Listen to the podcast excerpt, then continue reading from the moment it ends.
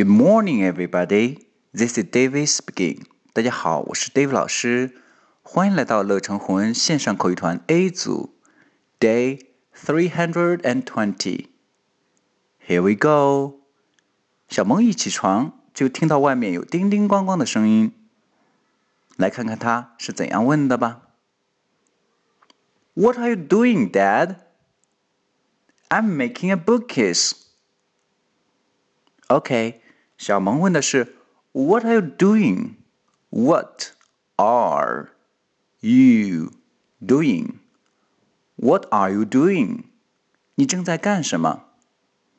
爸爸的回答：I'm making a bookcase. I'm making a bookcase. Bookcase，书架。原来爸爸正在做一个书架。当我们想要问别人在干什么的时候，我们就可以问 What are you doing? What are you doing?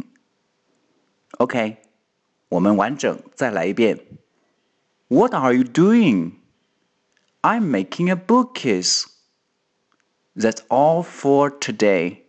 See you next time.